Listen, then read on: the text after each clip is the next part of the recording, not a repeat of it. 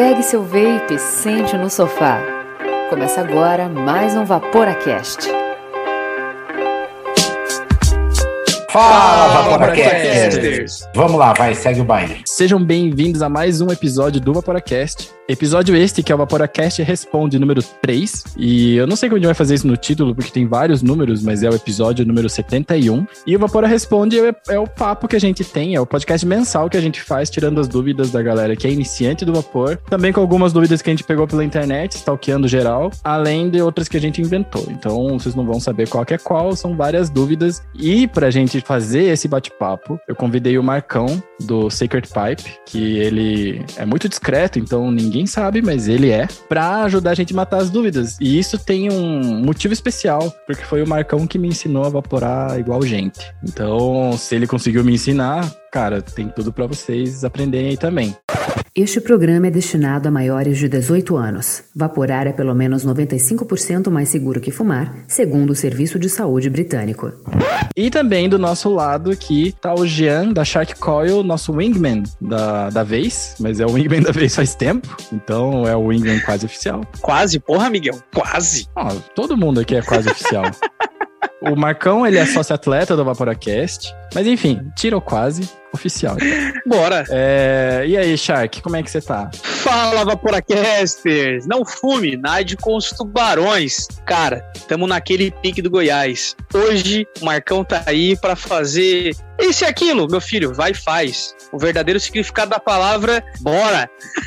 Bora. É, o lance com o Marcão é simples, né, Marcão? Fácil. Então, bom, primeiramente, obrigado pelo convite de novo aqui. Eu vaporo sei lá, cinco anos, seis anos, sei lá quanto tempo que, que eu vaporo. A gente faz o juice, a gente gosta, acaba formando uma amizade com o pessoal, então conheço bastante gente, bastante. Conheço vocês, amigo pessoal, é, é diferente, e aí acredito que muito mais por isso estou aqui. A questão de responder as perguntas que o Jean está falando deve ser para ter um episódio mais curto aí, é, exatamente, Marcão, é isso aí. Pelas lendas que tem, assim, de... erroneamente confundem com um pouco de grosseria, mas não, é assertividade, é economia de tempo. Boa. Times money, né, Marcão? É o jeito espartano de falar, né? Porque eles economizavam nas palavras para ter um, um comando mais claro, né? Exatamente. E antes da gente ir pra pauta, nós temos as dripadinhas e dry hits.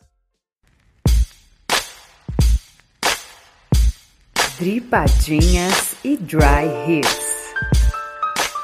E vocês repararam que a gente tá com nova temática no Vaporacast, novas vinhetas de entrada, de meio e de final. Agora está tudo renovado. Agora é funk. Agora é funk. Muito obrigado, Trop, aí, pela força e pelo trabalho. E também aproveitar aqui para mandar um grande salve para os nossos patrocinadores oficiais, que é a flavbr.com, aquele site foda que tem tudo de DIY para você aprender a fazer seus próprios juices. E quem sabe virar um gigante do vapor como a Upside Special Blends. Outro patrocinador aqui, foda, de Curitiba, nossa amigo pessoal. O Mercão também conhece, né? O Jean também conhece. Salve, salve, gigante. Sim. E também, trazendo a magia do vapor, a gente tem o Mago Juices, que no Instagram pode ser tanto como o Mago Blends ou o Mago Juices, acho que agora é o Mago Blends, ele mudou. E é isso daí. Bora lá pra pauta? Bora. Bom, é. Morango, eu ia falar, cara, desculpa, eu tava lendo o chat, eu juro que não era Porra, uma, porra, não Miguel. era, não era uma, uma pegadinha. Mas, Marcão, antes da gente começar, a gente já te conhece, você já veio aqui, você é praticamente considerado sócio atleta do Vaporacast. Você, inclusive, tem direito a pedir músicas e etc, porque você já veio muito mais que três vezes. Especialmente no começo, quando a gente tava explicando e ensinando muita coisa. Uhum. Então, Marcão, quem é você na fila do Juice, além de ser o mentor de muita gente no vapor? Cara, esse título de mentor é muito esquisito, assim. Isso é uma novidade aí tua. Eu acabei de inventar, inclusive. Mas eu sou um cara, acredito que como a maioria de nós, a maioria dos que dos que são ouvintes efetivos do Vaporacast, eu sou um cara que simplesmente parou de fumar. Que era esse processo, simplesmente para parar de fumar. E aí começar a evaporar. E aí depois o resto é envolvimento, porque virou hobby, virou gosto, me manteve fora do cigarro. Você cria uma afinidade, cria amizade com uma galera, começa a conviver mais. Então, nessa pegada na fila do Juice, eu sou um cara, eu literalmente um cara que tá junto com todos vocês na fila. É, boa, Massa boa demais. resposta. E tá junto mesmo, porque a gente se conhece faz um tempinho já, né? Da época que tudo era mato aqui em Curitiba, Praticamente. né? Bo- bora pras perguntas? Aliás, antes da gente começar com as perguntas, eu queria fazer duas paradas. Uma é responder ao nosso amigo André Couto, underline 23, lá da Twitch. Smoke Nord 4. Smoke Nord 4. É um bom pod? Alguém aqui já experimentou? Não tive a oportunidade ainda. Também não. Poxa, André, não quero te decepcionar. Já, já experimentou, Marcão? Não, na realidade, assim, eu não gosto de pod, tá? Esse é o detalhe. É, começa das respostas. Cara, essas perguntas são muito abrangentes, que vem muito, ah, é bom, é ruim, etc, tal, e puta, isso eu tava até comentando com o Miguel antes no... Você entra num monte de quesito de bom e ruim que vai ser diferente para cada um. O que, que é um bom pod para mim? Se o pod não estragar, É bom já. Se ele durar mais do que você gastaria com cigarro, pra mim já é um bom pod efetivo. Porque por mais que, puta, tenha pods sensacionais, comparar um pod tem mais sabor que o outro, etc, não sei das quantas. Cara, o pod não é um negócio de sabor. Exato. É portabilidade, né? Pra mim, ele sustenta o vício, cara. E ele é bom se ele te tira do, do cigarro. É pro desmame, né, Marcão? Exatamente. Porra, então ah, o pod é bom. Pra ver como é relativa a essas perguntas muito muito abertas assim, porque bom e mal sempre é relativo, né? Mas é bom em relação ao quê? Cara, a pergunta certa para mim, para um pod é: ele dura? Ele vai estragar rápido? Eu acho fácil uma reposição desses cartuchos aqui. Economicamente é viável eu ter um pod desse e depois manter ele para me manter longe do vício. Ele vai me manter longe do vício? Ah, legal. Cara, ah, preciso de um pod com puta sabor. Cara, não tem pod com puta sabor. Tem pod com um pouco de sabor e te tirou do vício. Quer um sabor melhor? Vai depois juntando dinheiro, vai com um atomizador. Que no tempo, essas coisas também se pagam em relação ao pod. É a minha Sim. percepção. Perfeito, Marcão. Eu, eu concordo contigo, Marcão. Eu só vou adicionar aqui alguns comentários, porque eu dei uma lida na ficha técnica e tudo mais dele, assim. Pra mim, ele segue a mesma linha, né, dos outros Smoke Nord. O bom da Smoke é que, assim, como é uma marca muito popular, imagino que não vai te faltar opções de coil head. Então, colocando né, no que o Marcão falou, né? Tem disponibilidade de coil head para comprar e tudo mais. Como ele é popular, eu acho que não vai ter essa falta, não. Mas eu tô vendo que tem poucas lojas aqui no Brasil que estão oferecendo ele. Então, acho que ele não chegou, entre aspas, oficialmente também entre outras aspas, porque nada chega oficialmente pro Brasil, né? Sobre vape. Mas eu acho que ainda não chegou nas lojas, pelo menos nas lojas que a gente conhece como mais populares. Sim. Eu diria pra segurar um pouco a onda, esperar ele popularizar mais e aí você pode comprar ele. É, o, o Smoke, o Nord, que ele tem de vantagem é que ele tem um botão. Coisa que eu acho maravilhoso em pod, porque geralmente a primeira coisa que estraga é o, o sensor de pressão lá.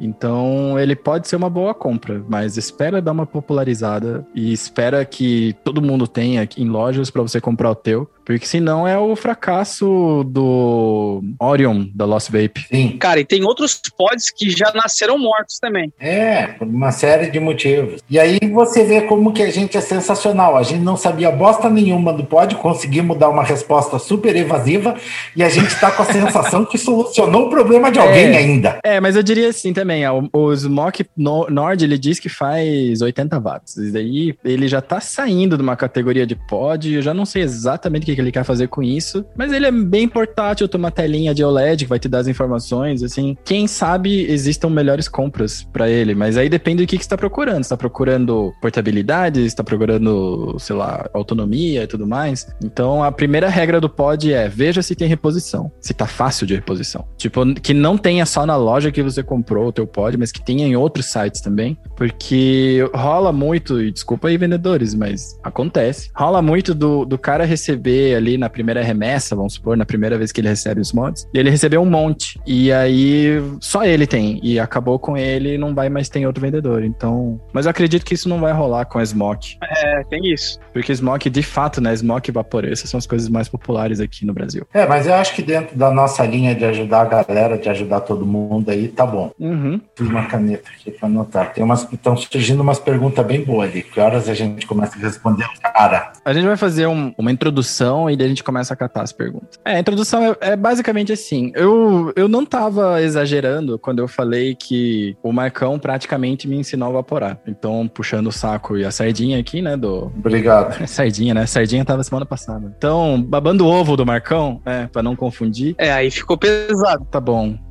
puxando o saco. É, e ainda mais na edição do tropeço, isso é muito perigoso, mas tá bom. É, porque ele, ele vai deixar tudo isso no final, né, cara? Vai deixar tudo isso no final. Não, isso, isso vai ficar muito complicado, assim, ó. Ó, pra deixar claro, pra quem tá ouvindo, pelo amor de Deus, é só figura de linguagem. Continua aí. É. Nessa figura de linguagem, quando eu comecei a evaporar, eu não tinha muita ideia das coisas que eu fazia. Então eu tinha um atomizador, eu tentava fazer as minhas builds, as coisas esquentavam pra caramba e tudo mais. Então a minha pergunta, a primeira pergunta é: Marcão, qual você acha que são os primeiros erros que a galera iniciante comete e como a gente corrige isso? Na verdade, o próprio fato de a gente conversar sobre isso faz parte da, da correção, né? Mas, na tua opinião, assim, contando toda essa tua trajetória de 40 anos no vapor, o que, que você mais Uia. vê de errado? Nem era nascido nessa época. 30 anos, então. Eu vejo que é o seguinte, ó, nesse tempo todo de vapor que tu também está incluída aí no meio, o negócio popularizou de um jeito, e quanto mais populariza, mais as pessoas querem saber sobre o assunto. Quanto mais você está envolvido numa comunidade, a comunidade do vapor é uma comunidade que envolve a galera de uma forma gritante, assim, é gritante o envolvimento do pessoal. Porque está todo mundo muito próximo, é um negócio difícil, quer aprender, etc., e acaba procurando ajuda com todo mundo, e nos próprios, hoje em dia, os grupos de WhatsApp, uma principal fonte disso, né? Mas eu eu, vejo que o principal erro de todos, assim, são as perguntas assim: o que, que é bom? O que não é o que é bom? A pergunta deveria ser: o que me atende? O que eu preciso? Essa é a pergunta. Então, se você sair de uma pergunta do que é bom, o que está na moda, o que você vê todo mundo usando,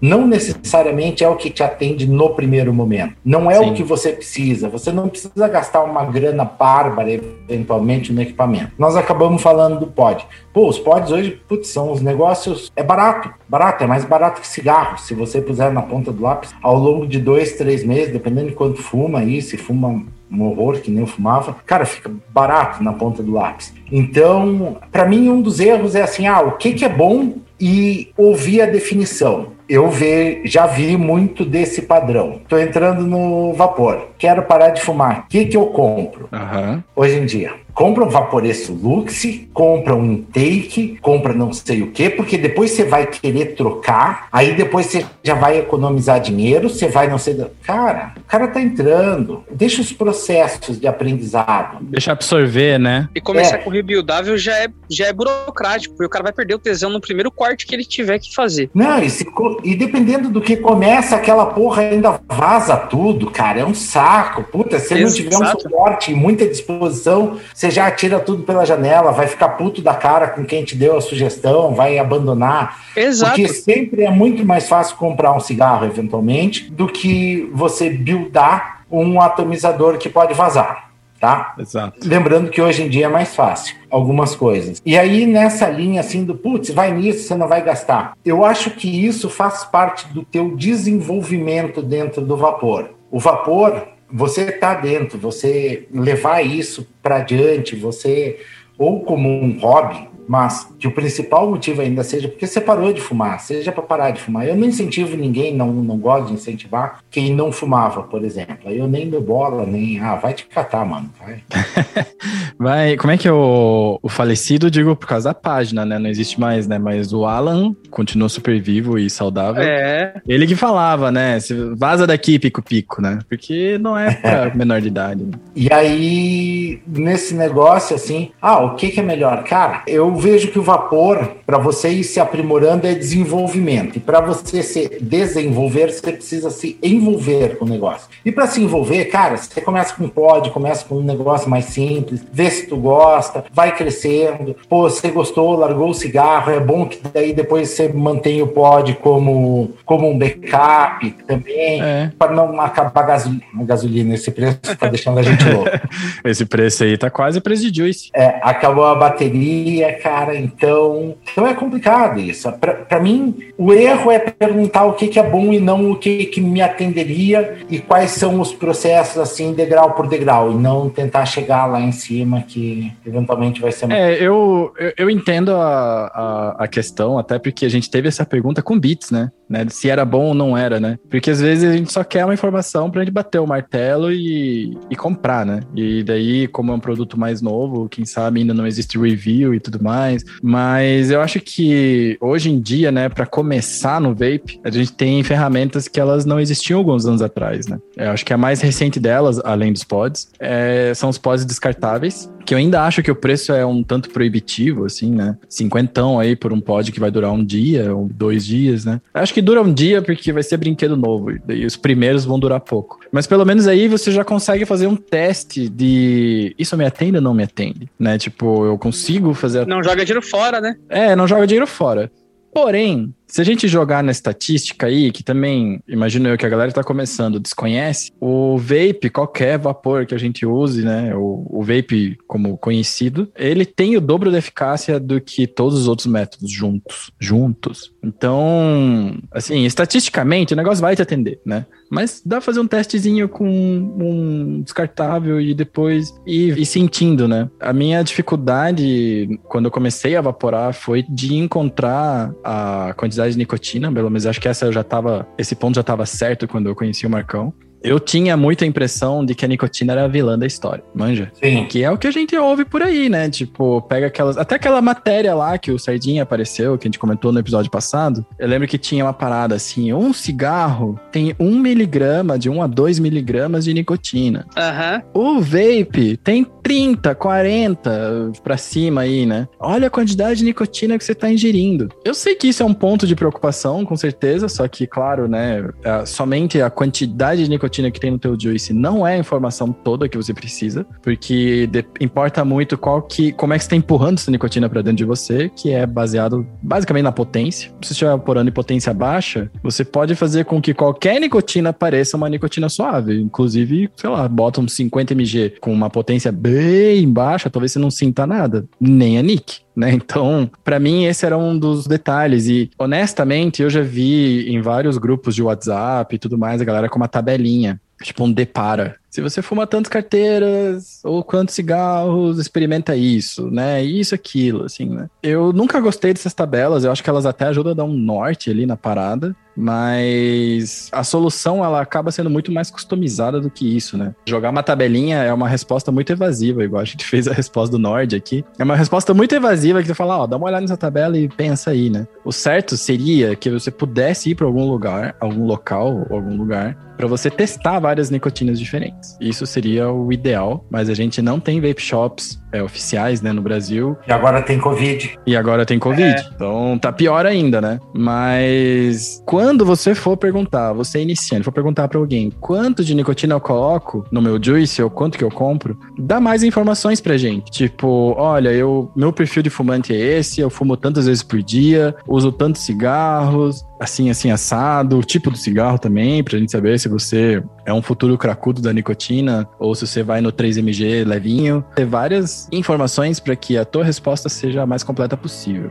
o resto, né, de que eu me lembro assim de cabeça da galera iniciante, né, logo de cara, assim, as dúvidas principais acabam sendo as questões relacionadas à saúde e tudo mais, mas a gente tem essa pergunta aqui na lista, então a gente deixa para hora da lista. Aproveitar que vocês, né, utilizam com nicotina os líquidos. Para quem tá na transição, né, no desmame, vocês indicam o salt ou indicam o freebase, que seria mais recomendado para quem tá saindo realmente do cigarro? Então, por dois caminhos. De novo, o que, que é melhor escolher um ou outro. Eu acho que vai ser o que, que atende. Porque se o cara ele fumava um cigarro com pouca nicotina, um cigarro mais fraco, ele fumava um cigarro mais forte, ele precisa de uma paulada de nicotina. Ele estava acostumado, porque você tem o processo mecânico também. Putz, eu vivia com cigarro na boca, curtia pra caramba, acendeu um atrás do outro praticamente. Então, é um cara que vai usar o vape, um puff atrás do outro, assim, ou ele precisa só um pouquinho de nicotina, fumava meia dúzia de cigarro no dia, sabe? Uhum. A gente começa por aí aí para poder sugerir para alguém o que, que vai ser o melhor para ele. Além desse ponto, eu vejo que tem muito mais pessoas com rejeição a Salt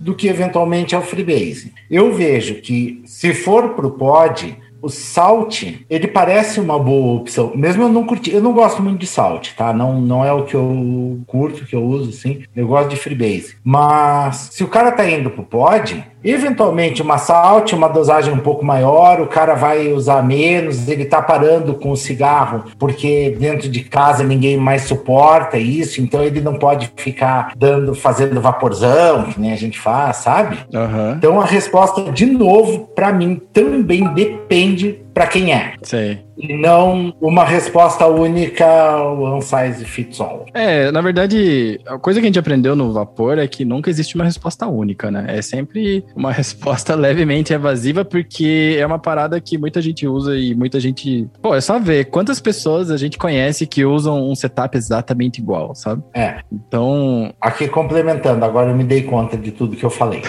então, respondendo ao Jean, eu vejo assim, ó. Se o cara precisa usar menos, ele precisa dar menos puffs no dia, ele vai só para suprir a nicotina, eu acho que o salt supre vai usar não pode resolve a vida dele. É, se o cara era um fumante mais compulsivo, ele vai continuar com a compulsão dele do mesmo jeito, então é melhor um freebase que ele consegue diminuir a nicotina e é mais fácil para ele ir diminuindo e a satisfação dura mais tempo. Essa é a minha percepção. É, para mim é mais ou menos isso, então minha resposta não vai descolar muito da do Marcão. Para mim é tanto faz.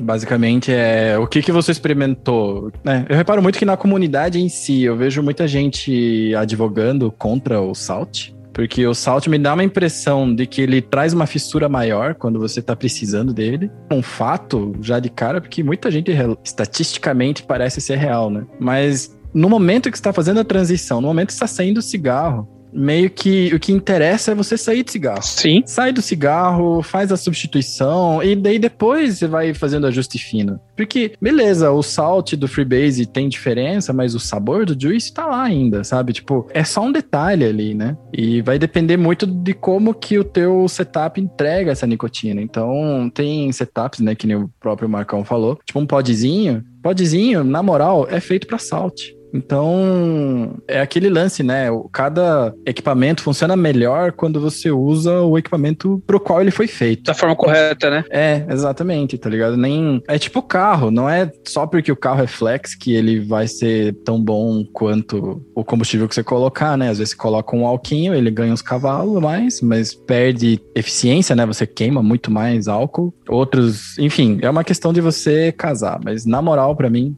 tanto faz. Tinha uma outra pergunta do chat aqui, antes da gente começar na nossa própria lista de perguntas, que é do Neri. Neri, lá do grupo secreto do Vaporacast, no qual a primeira regra é você não fala sobre o grupo secreto, então não sei como eu soube. É... Ok, Marcão, explica aí o porquê de juices atabacados muitas vezes acabarem sofrendo uma mudança de cor quando estão no AT, no atomizador, e por que de alguns já serem bem escuros, mesmo antes de ir para o atomizador. E aí acho que o Marcão sabe responder melhor isso aí. Preconceito. Porque não são só os atabacados. Inclusive, tem alguns meus que são bem clarinhos, assim. A cor do juice é basicamente pela cor dos flavors que estão nele. Você tem flavors mais escuros, tem algumas coisas. Chocolate, por exemplo, é super escuro geralmente, né? Então você tem flavors que são mais escuros. Isso é um ponto. A cor do juice só depende dos flavors que está usando. A cor do, do juice escurecer no tanque não é efetivamente pelo juice, é pela coil, é porque vai formando gank ali, vai formando, vai carbonizando o juice. E eu vejo também que não são só dos atabacados. Eu acho que isso acontece com todos. É que, como eu não vaporo outros que não são, ou raramente. Você só, só pode dizer. Cara, quando eu vejo que o Juice mudou de cor dentro do tanque, é porque a minha coil e meu algodão estão numa situação calamitosa. Daquelas que quando você abre, você não quer nem ver, tá ligado? E você não vapora só atabacado, né? Não, eu vaporo, eu vaporo Miguel, de não. tudo. Evaporou de tudo. O que é que tá vaporando agora, Miguel? Viu? É preconceito com os atabacados, mano. É, preconceito. Ó, eu tô vaporando aqui. Bloqueia ele aí no chat, por favor. A gente pode bloquear? Não. Não, mantém. eu tô vaporando aqui. É, a gente não fez a rodada, né, do que, que cada um tá vaporando, nem o do setup. Vamos fazer agora. Eu tô vaporando uma mosca branca, basicamente. Ixi. Que eu achei aqui nas minhas coisas, que é o Green Smoothie da B-Side. Digo mosca branca porque esse juice aparece e desaparece mais rápido que o Mestre dos Magos no estoque do da B-Side. Então, eu vi aqui que eu tinha guardado uns 20 ml e vai acabar, né? Eu vou talvez guardar ele até a próxima vez que ele apareça. Mas, e eu tô vaporando para variar um pouco no meu Prestígio, dentro do meu, dentro não, né, no, em cima do meu Paranormal, com 91% de bateria, tô de parabéns hoje. E a minha coil está batendo 0,53 a 15 watts, o que mostra que aquela lenda de que sub-ohm em MTL não tem nada a ver, dá para usar o que você quiser. Bom, eu tô vaporando aqui num Taifan GT4S junto com um Gilly Box Mini. Bonitão esse mod, né? Uh, a 20 watts, 0.6 ohms. Tô vaporando um Juice da, da Drinkolab, na verdade, né? Falar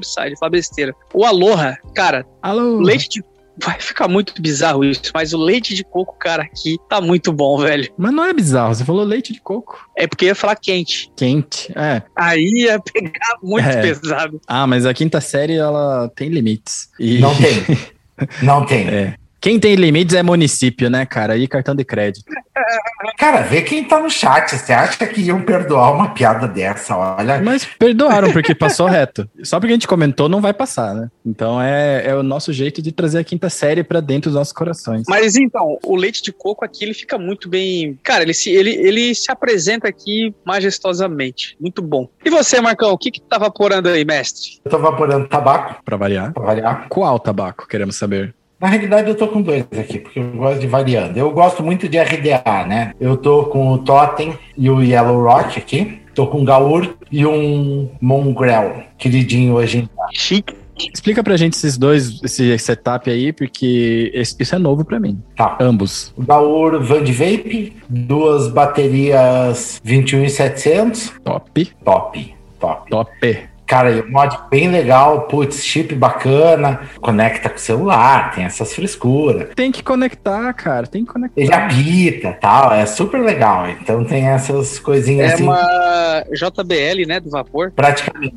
Sério? Ele sai som? Na realidade, ele tem uma função no celular que é para encontrar ele quando você perdeu. Que maravilhoso isso. Então você conecta por Bluetooth, você aperta um botão no celular e ele faz um bip, parece aquele rádio relógio relógio da década de 80. Tipo telefone sem fio. É, mais ou menos. Mesma coisa. Ah, que massa, cara. Só que não dá pra falar com outras pessoas, mas é isso daí. E esse atomizador aí? Cara, o Mongrel. Super legal. Single coil, vem com duas caps, essa de vidro e a de metal. Tô com ele há poucos dias, mas alucinante, assim. Segunda build, sabor sensacional, cara. Sensacional o sabor. É mesmo? Eu já gosto bastante de RDA, gosto bastante de atomizadores voltados para sabor, assim, não, vaporzão não é a minha pegada. Tem alguns, gosto pouco, mas, mas um sabor muito bom, cara. Tem grande chance de passar a ser um dos meus queridinhos, junto com o Gorge, né? Porque eu tenho um carinho especial pela Advicem. O CP tu já vendeu?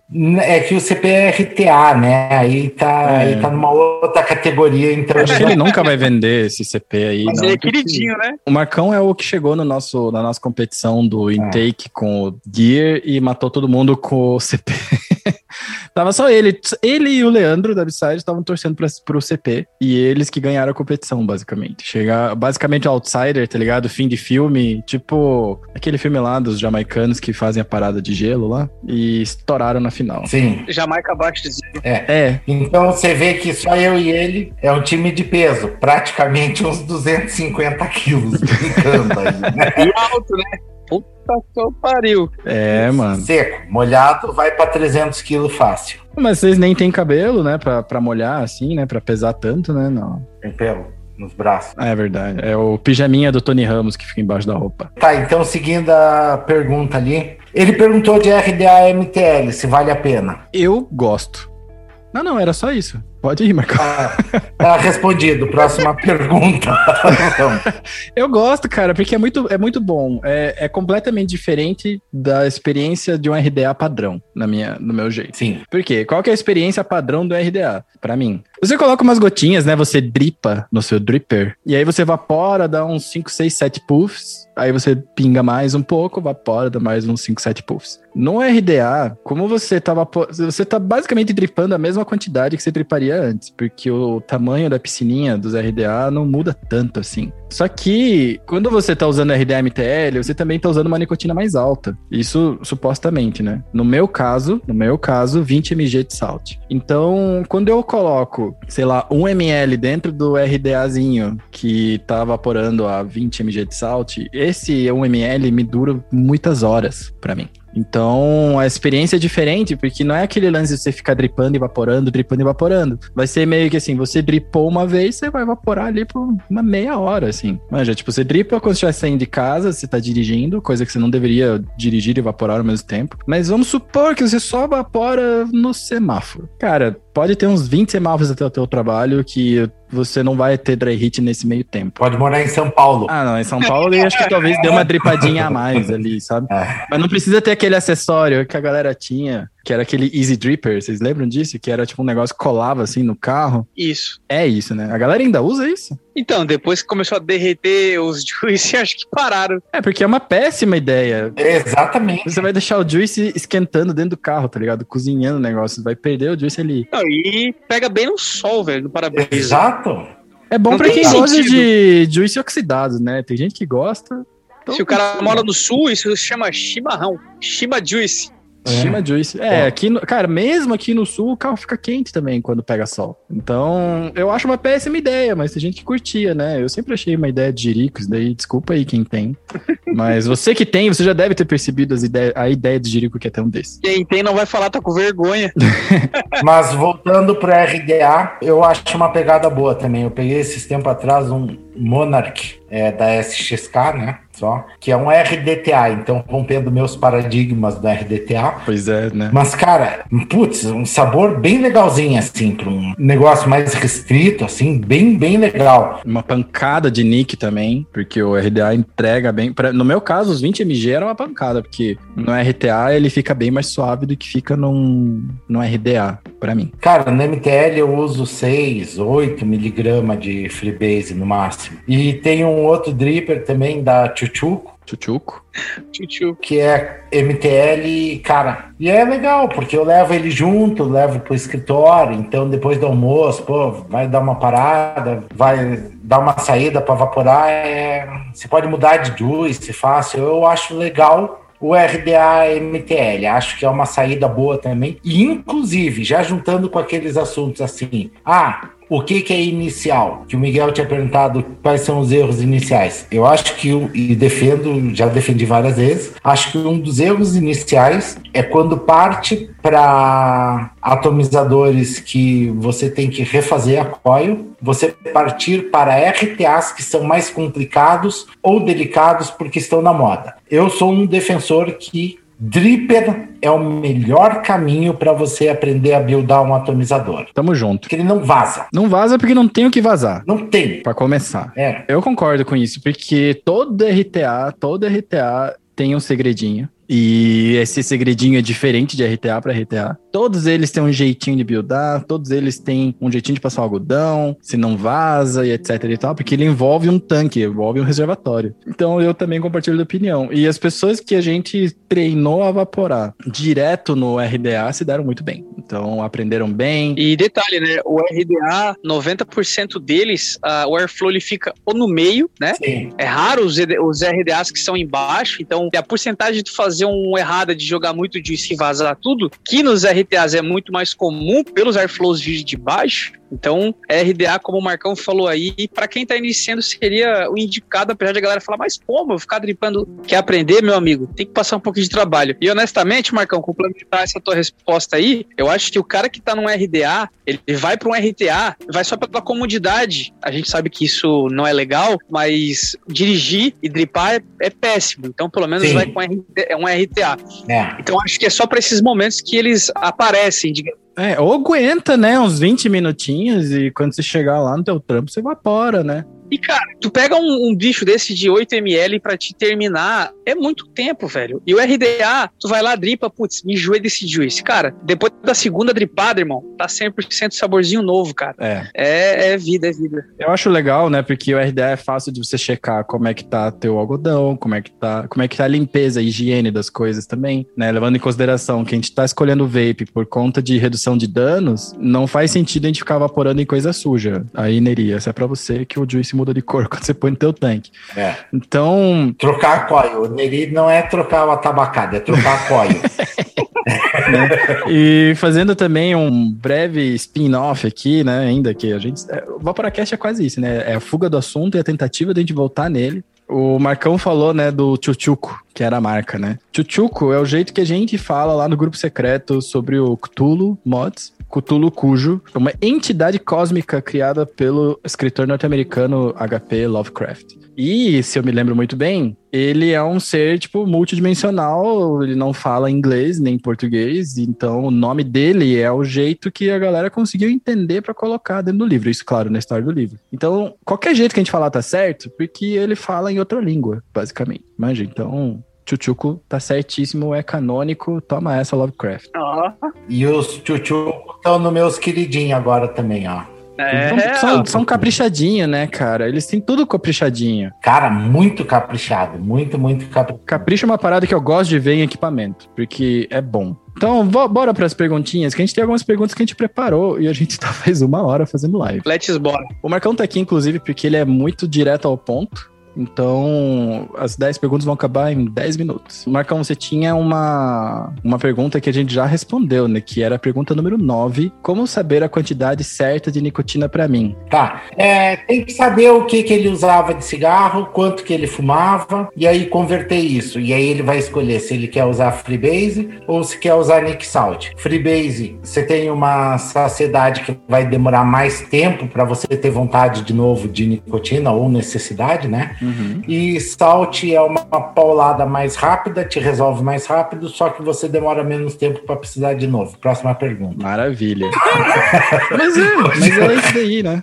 Vou para a pergunta número 6, porque é pelo feeling pra gente também, já que tentar colocar isso dentro de assuntos, né? A gente já respondeu a 6, na verdade, que é verdade que o vapor pode ajudar a parar de fumar? Tem fontes dessa informação? Cara, É verdade. Tem, eu fumava dois maços de Marlboro vermelho por dia, pelo menos, cara, e consegui parar de fumar de um dia pro outro sem agredir ninguém fisicamente. Que isso já é uma parada.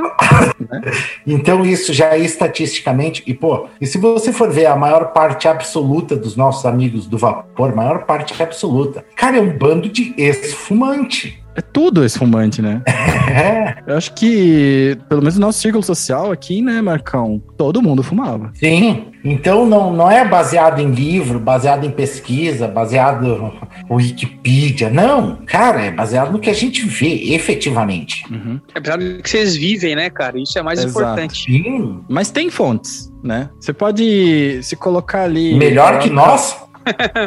Uh, não é melhor, não necessariamente melhor, só que mais confiável Não. em relação à confiança pública. Mas, porque Tá. o confiável, beleza, mas quem confia na gente é. Né? É então, maluco. assim, é maluco. Então, é, basicamente, o PHE, que é o Public Health England, que é num jeito muito superficial da gente traduzir, é o SUS da Inglaterra. Eles fazem um relatório todo ano desde desde 2014, eu acho. Mas eles fazem um relatório todo ano falando sobre todas as coisas de saúde que eles estão investigando lá, e uma delas é sobre vaping. Porque o PHE, né, o SUS é, inglês, ele não só indica, mas ele apoia o uso de vape para você parar de fumar. Né? Então, eles estão acompanhando esses dados aí. E saiu um relatório faz pouco tempo, mas assim, é muito fácil de googlar. Eu não vou dizer o, o endereço aqui inteiro, porque senão eu vou ficar dois dias falando barra barra e wwws. Mas coloca no Google PHE Report 2020 Vaping. É com essas chaves aí, com essas palavras-chave, você vai encontrar o estudo.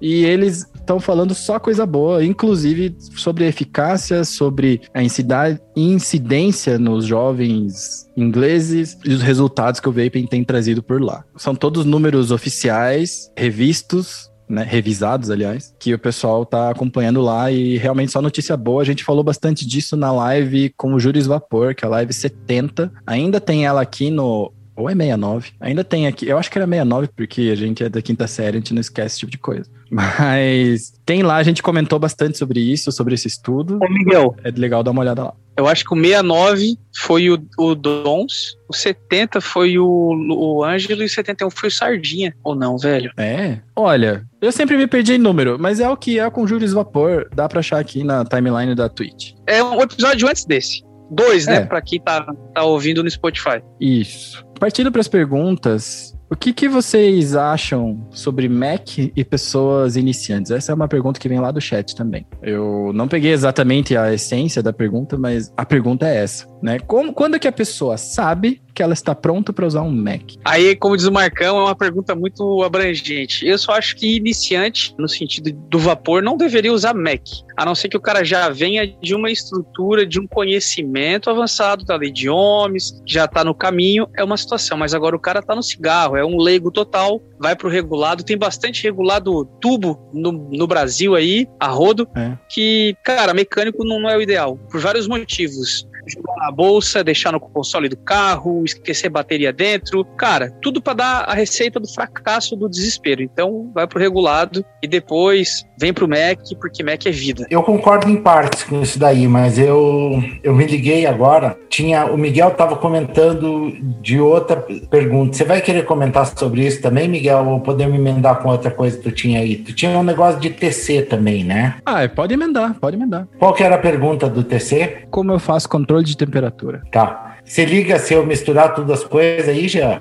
Óbvio que não. Vamos lá. Tá, muito obrigado. Dale. Então funciona assim. Como que faz controle de temperatura? O que, que é controle de, te de temperatura? Tem um chip no mod que ele vai entender ou ele vai fazer contas para saber a que temperatura a tua coil está aquecendo para manter uma temperatura linear dessa tua coil durante o teu puff. Ponto. Sim, é, é isso que o controle de, de temperatura faz. Então, se você está evaporando no modo power, é como se você, quando desce o fire, você aquecesse a tua coil, porque cada vez ela fica mais quente, não tem nada que corte essa potência para conseguir regular a temperatura dela, ela aqueceria teoricamente, indeterminadamente até derreter tá? Os mods regulados, eles têm um controle para que isso não aconteça. Certo. Num mecânico, isso eventualmente é possível acontecer. Então, isso é um detalhe que pode gerar um problema na tua bateria. Aí entenda o que o Jean está falando, é bom ter um conhecimento antes de pegar um mecânico. Então, é, nesse ponto, eu não vejo problemas para que um iniciante pegue um mecânico. Porque o problema para mim não é ele ser iniciante no vapor, é se é um cara que presta atenção, se é um cara que estuda o que está fazendo, se é um cara que vai assumir toda a responsabilidade de qualquer problema. Porque o mod regulado está puxando para ele os problemas e está evitando que você tenha problemas. Porque ele corta se você ficar apertando Fire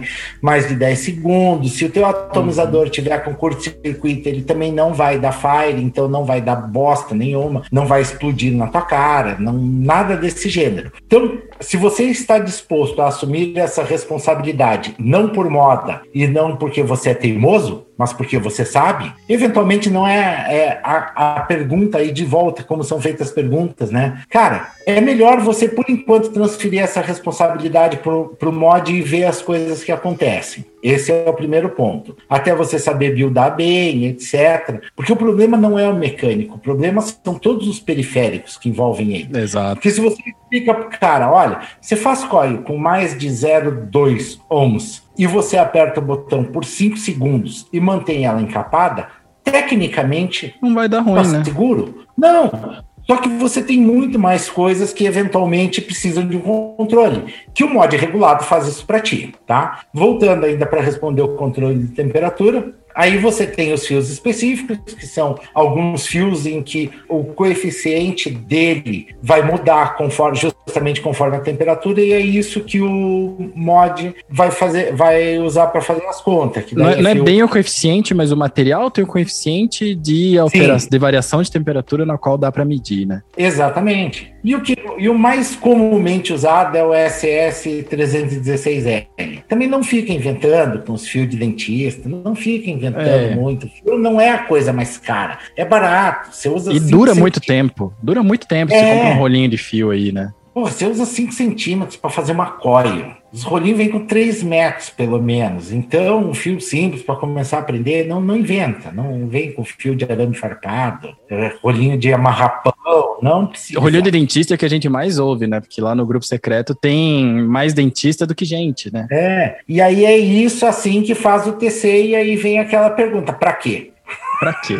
Olha, eu vou, eu vou no pra quê, porque eu sei que o teu pra quê é pra nada. Tá pra ligado? quê? Eu sei que você não gosta. É, de temperatura é um jeito muito interessante de evaporar, porque a gente tá acostumado a... Pra quem? Ah, é interessante no modo geral, né? Tá. Porque é um jeito diferente de evaporar. Você pode evaporar, né, colocando só o power e tudo mais, mas às vezes você quer travar numa temperatura específica porque você gosta do juice naquela temperatura específica. Eu acho que para fazer review e coisa assim, é, eu já vi muitos reviews que os caras falavam, ó, oh, usei tal atomizador com tal coil, com tal coisa e com tal temperatura, né? Isso me ajuda, pelo menos, a você poder repetir aquele experimento Ainda que se fosse em Power, também se repetiria se o cara deu todos os dados, né? Mas eu acho interessantíssimo o modo TC, porque você vai direto naquela temperatura que você gostava. Você não precisa dar muita volta, nem esperar alguns segundos entre puff e tudo mais. E também, como ele está travado na temperatura, ele vai chegar naquela temperatura que você colocou, né, que você definiu, você também não vai ter dry heats depois. Eu acho que isso é muito importante, especialmente para quem está começando. Porém, o modo temperatura não é necessariamente um modo fácil de, de, começar a evaporar, porque você tem que setar 500 coisas. Depende muito do mod, claro, mas você tem que estar tá com o material certo, que nesse caso é, seria o aço inox 316L, SS 316L. Você tem que estar tá com o material certo, você tem que estar tá com um mod que faça isso bem, que também pode não ser o que você tem na mão. Mas os mods novos aí, os que têm saído, os mods novos e marca boa fazem bem. É, para mim o controle de temperatura é uma questão de preferência mesmo. É interessante se fazer, mas tem que configurar direitinho, porque como é uma parada que você configura, se der errado não é culpa do mod, é culpa tua. Não são todos os mods que se dão bem fazendo TC com coils mais elaborados, então às vezes está usando uma Alien, uma Fused, alguma coisa assim, talvez você tenha alguma dificuldade nessa leitura aí. É. Especialmente se você não monta ela direito, se ela tiver algum hotspot tudo mais, que a resistência muda, né, quando tem hotspot. Então é bom você já manjar bem do básico antes de ir para um modo TC. Já sobre o Mac, eu compartilho da opinião do Marcão. Eu acho que não é necessariamente uma questão de tempo vaporando, mas é uma questão de conhecimento e bagagem. Você vai ter que saber Lady On, porque você vai precisar proteger tua bateria no dedo, na conta, na caneta. Né? Você vai ter que fazer essa conta para ver quanto que você pode, qual que é o limite máximo da tua bateria. Só que a parte que eu acho avançada do, de você usar um Mac é que você também regula a tua potência de saída na caneta. Então, ali, você gosta de um MTLzinho. No meu caso, estou usando 18 watts com 0,53 eu não sei se eu teria esses 18 watts num Mac com 0,53. Não teria. Talvez tivesse mais, talvez tivesse menos, eu não... Sim, teria mais. Né? Então, é um, é um negócio assim, se você quer fazer o ajuste, o ajuste fino do Mac depende de conhecimento. Conhecimento não é a única coisa que você tem que fazer, porque conhecimento é dois minutos de Google, cinco minutos de, de YouTube, você já sabe Lady On, não é difícil. E é matéria obrigatória, né, no ensino médio, inclusive, né? É, uma quarta série bem feita, não, aí é um pouco mais. Mas tem é um site que faz a conta para ti, essa é a parte mais fácil de resolver. Tem, tem. Mas a parte difícil é você saber buildar, você saber que você não tá com nenhuma perninha a mais no teu atomizador, não tem nada encostando no lugar errado. E então que para iniciante talvez não seja a melhor coisa, porque o melhor amigo do Mac é um mod regulado, né, para você fazer a medição. E ainda assim, tu faz a tua build, tu ica, tu faz, deixa bonitão. Você não vai jogar no Mac aqui direto. Você vai fazer primeiro uns 3, 4 puffs no regulado para depois jogar no Mac. É, curiosidade da mesa aqui. Algum de vocês já perdeu alguma bateria por conta de mau uso? Nunca. Nunca. Minhas baterias duram dois anos, dois anos Cara, e meio. Você reparou, você sentiu o meu silêncio aqui, né? Sim. Porque eu sei que você já perdeu, Miguel.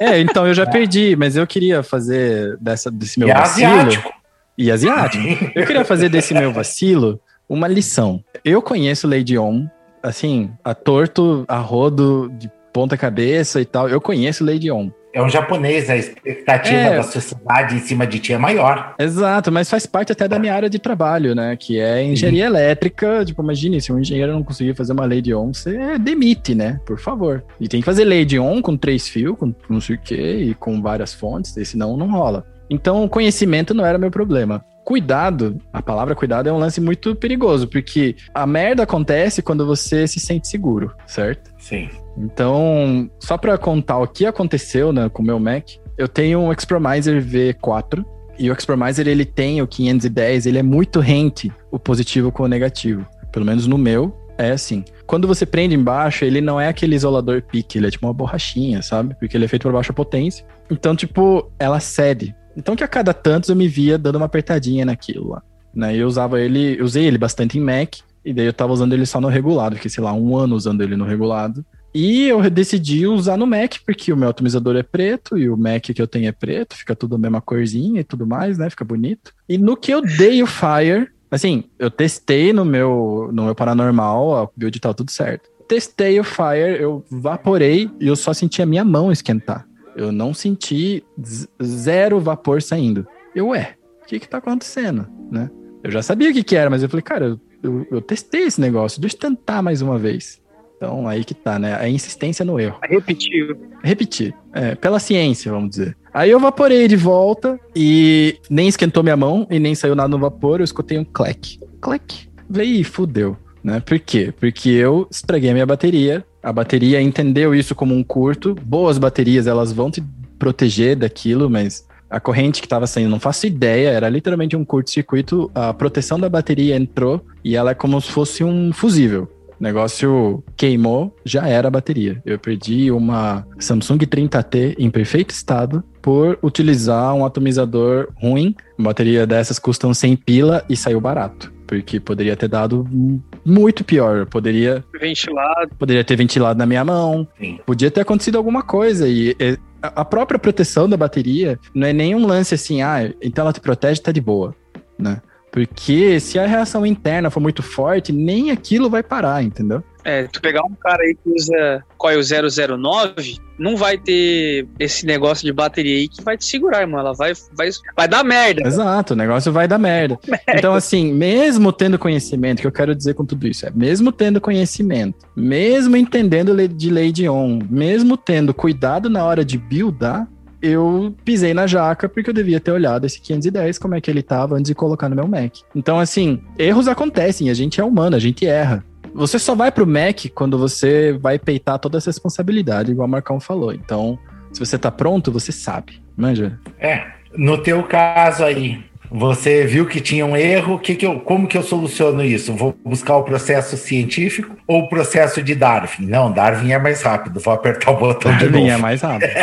e Darwin é mais rápido mesmo, né? Porque esse, na pior caso aparecendo no jornal, né? Vape é. explode na mão de podcaster. Agora, continuando com o TC. Aí, por que, que você faz? Para você manter a temperatura sempre igual, ou seja, aí entra um detalhe depois que é a experiência, que são várias outras coisas juices mais complexos, você consegue ter notas diferentes conforme a temperatura que está a coil. Quanto mais quente ou mais fria, você vai ter notas diferentes. Então, qualquer uma das curvas, ou de temperatura efetivamente, ou de power, que é muito mais fácil de programar do que o TC, Sim. você consegue aproveitar mais o teu juice do que simplesmente numa linha. Para mim, essa leitura de ah, o TC é bom porque eu ponho ali e ele vai ficar sempre igual. É como se você pegasse uma torta de limão e você come só o chantilly de cima.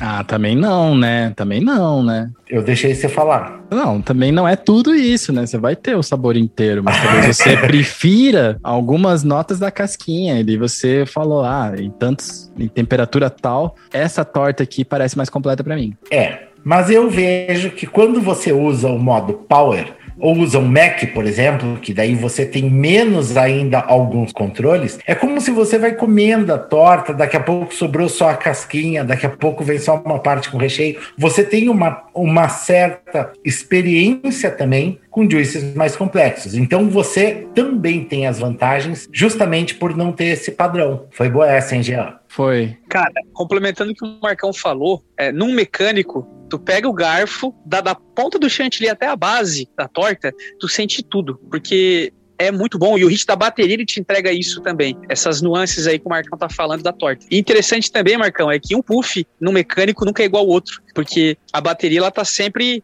descendo, sempre descendo. É. Então, tu sente uma nota melhor, depois tu sente uma base melhor e por final tu sente só o recheio. Isso é pra gente que é caótico igual vocês, que gostam de coisas variadas, né? Eu gosto muito de constância no meu vape. Né? Por isso que é doido, né? É muito de, depende, depende, né? De novo. É, e no vape, no regulado, tu consegue, ah, eu quero só sentir, como o Marcão falou, só o chantilly, tu sente só o chantilly e o resto tu, tu acaba neutralizando. É. Então é, é, uma experiência única mesmo. Então, escorregando aqui um, um, comentário que até tem a ver com isso, porque é comentário que eu não deixei no, nas notas de perguntas que eu mandei para vocês, né? Mas a gente podia explicar também o que, que é ramp up, aproveitando que a gente tá nesse assunto de sabor, camadas e tudo mais, né? Porque o que muda, basicamente, né, é o ramp up. Ramp up é o que a gente é o termo que a gente é um termo emprestado do inglês que a gente usa basicamente para saber o tempo. É um termo meio vazio, porque tipo não tá num gráfico, tá ligado? Mas é o tempo que demora para coil chegar na temperatura que você quer que ela chegue, seja a temperatura uma potência ou seja a temperatura de fato uma temperatura.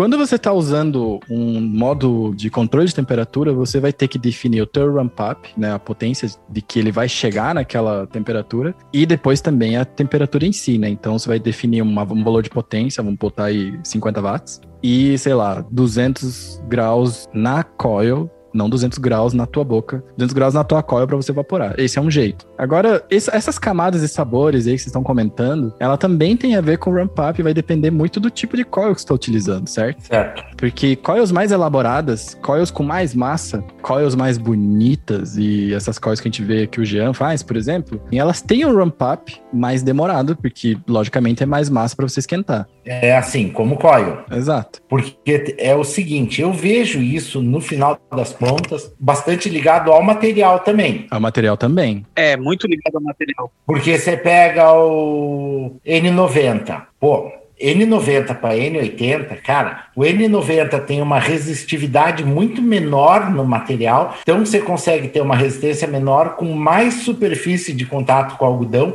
e ele mesmo assim esquenta muito mais rápido que o N80. É um tiro. Exato. Então isso, além da coil ser mais bonita, ser mais elaborada, e aí óbvio, com certeza o ponto de partida é o material da coil. Sim. E depois o quanto de massa tem dentro da coil. Exatamente. E justamente justamente esse, esse passeio pelo ramp up é quem vai te dar essas notas variadas, essas nuances de sabor variadas que vocês comentaram. Então, por exemplo, quando você tem uma, uma coil mais maçuda, independente do material, porque eu tô, tipo, sei lá, comparando a um fio simples de NI 90, de Nichrome 90, com uma Alien de Nichrome 90. Então, você vai ter diferença entre elas, por mais que você tenha a mesma quantidade, enfim, mas você tenha a mesma resistência. Então, é, esse passeio aí pelas potências, né, até chegar na potência nominal, a potência que você escolheu no teu, no teu mod, ela vai liberar camadas diferentes de sabor, porque o juice ele é feito de vários flavorizantes diferentes. Os mais complexos, não são todos. Isso, não são todos. E vários deles têm temperaturas de vaporização diferentes. Por exemplo, você pode sentir num tabaco do Marcão, que eu sei que eles são mega complexos, porque eu já experimentei eles em vários jeitos diferentes. Você vai ter,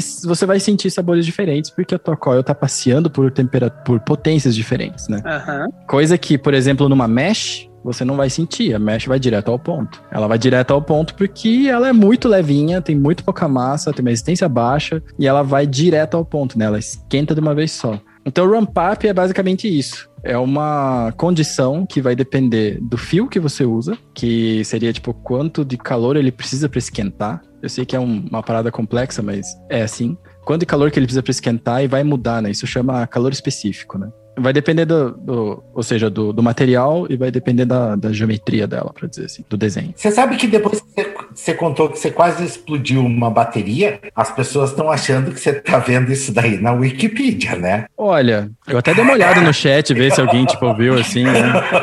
Mas, cara, a experiência entra, né, desse jeito, né? Não é claro. é no cu que a gente aprende? Pois então, eu aprendi. Eu aprendo, eu aprendo ouvindo a experiência dos outros. É, alto lá. Tem, tem vários tipos de você aprender alguma coisa. Quando você não tem um exemplo pró, próximo de você, a chance de você fazer uma cagada é grande. É. E, cara, o, o foda foi isso. No momento que deu ruim, eu sabia por que era. Falei, cara, não acredito, devia ter olhado. Cenzão jogado no lixo, cara. Sim. É, pra galera que tá, tá ouvindo a gente aí, se quiser fazer uma experiência de sabores num- numa mesma build, ah, se tiver como vocês fazerem em casa, se não, chama a gente lá no direct, usa uma Fused, tá? Uma coil simples, uma Fused com um fio simples em volta, que se- seriam, seriam duas coils numa só. O fio simples, ele vai começar a esquentar mais rápido ou mais cedo, digamos assim, do que a Fused. Então tu começa a perceber algumas, algumas, alguns tons de sabor já naquele aquecimento. E quando a Fused entra em ação, sente toda uma camada. Então tem muito juicy, já que a galera tá falando aí no chat aí do famoso moranguinho.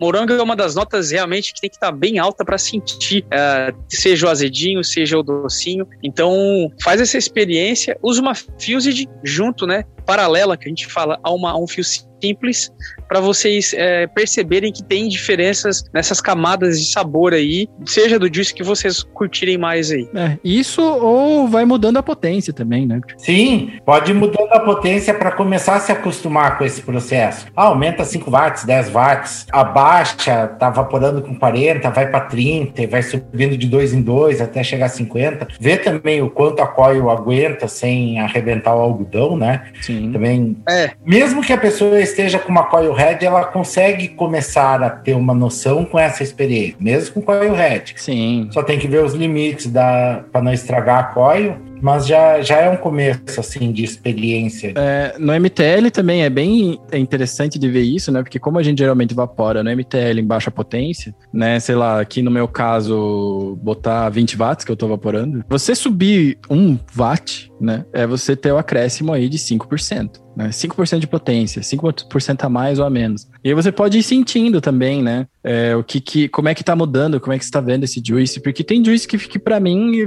nessa build vai ficar bom a 15. Exato. Tem juice que vai ficar bom a 18. Então são coisas que você tem que testar. E voltando lá no começo, né, onde o Marcão falou assim que ele não curta as perguntas, tipo, isso é bom, isso é ruim. Você fazendo esse teste, fazendo essa brincadeira, você vai se familiarizando com o teu equipamento também. E aí você vai descobrindo coisas, né? Porque eu já cansei, não, não, mentira, eu não cansei porque eu não me canso disso, mas eu já vi muitas, muitas, muitas vezes de chegar alguém e falar assim: olha, quando a gente ainda tinha uma mutinho e a gente ainda podia ir tomar uma cerveja sem corona, vírus, porque corona cerveja tinha lá.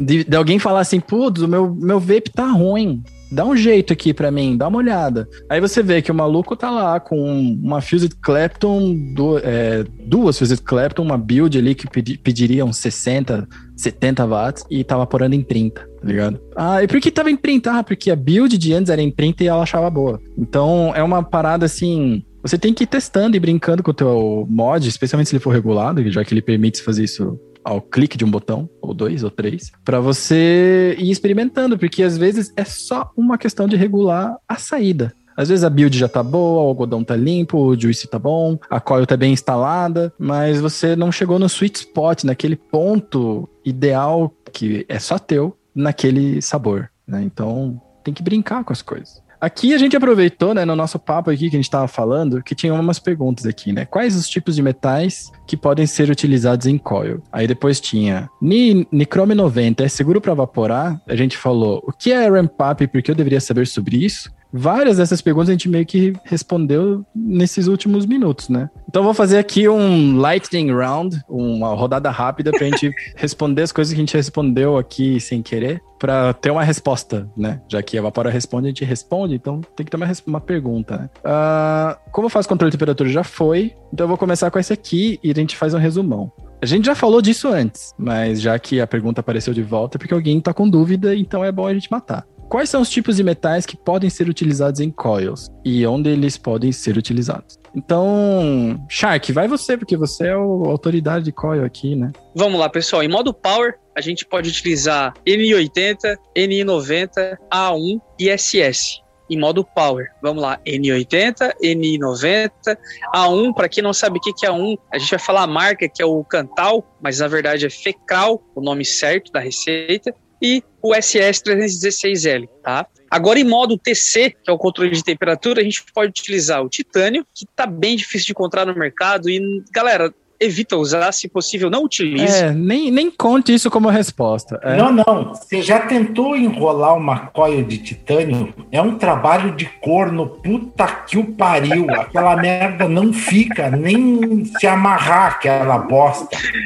Ó, então em TC a gente pode utilizar o titânio, o SS 316L volta para essa lista e o NI 200. Vamos só dar um feedback rapidinho no SS. Uh, de todos os tipos de fio que a gente tem hoje para vaporar, que a gente consegue evaporar, o SS ele é o único tipo de fio que ele transita nos dois mundos, seja no TC, seja no Power. O SS 316L.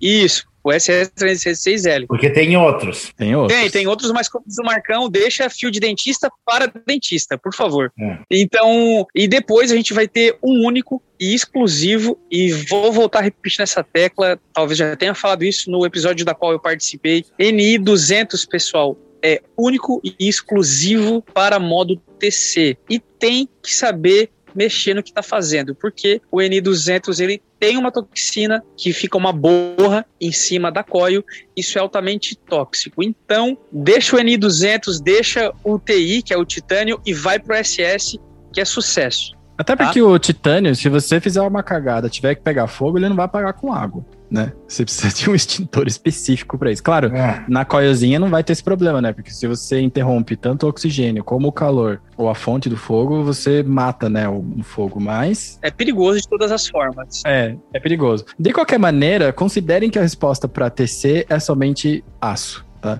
Que é o SS 316. L. L. Porque tem, porque tem você acha fio para qual? 317? Você acha acho que só o SS 316? Não, não nem para outras coisas, só para qual? Mas cara, vai no feijão com arroz aí o 316L, que é o que acha mais fácil, acha bom, acha o fio já é temperado, já é preparado para fazer coil. Exato, né? E, e tem um porquê para essas coisas serem só modo power e só modo TC, tá? Modo TC, no caso, é o Temperature Control, controle de temperatura, e o modo power é o modo power que aparece o Wzinho watts. É, lembra que a gente falou que para você poder usar o modo controle de temperatura, você precisa de um metal que tenha um coeficiente que o mod consegue ler, né? Ou seja, na medida que ele vai. Isso chama material ômico materiais ômicos, eles têm uma relação direta, ou seja, diretamente proporcional, temperatura e resistência. Então, metais ômicos, que é o caso do SS 316L,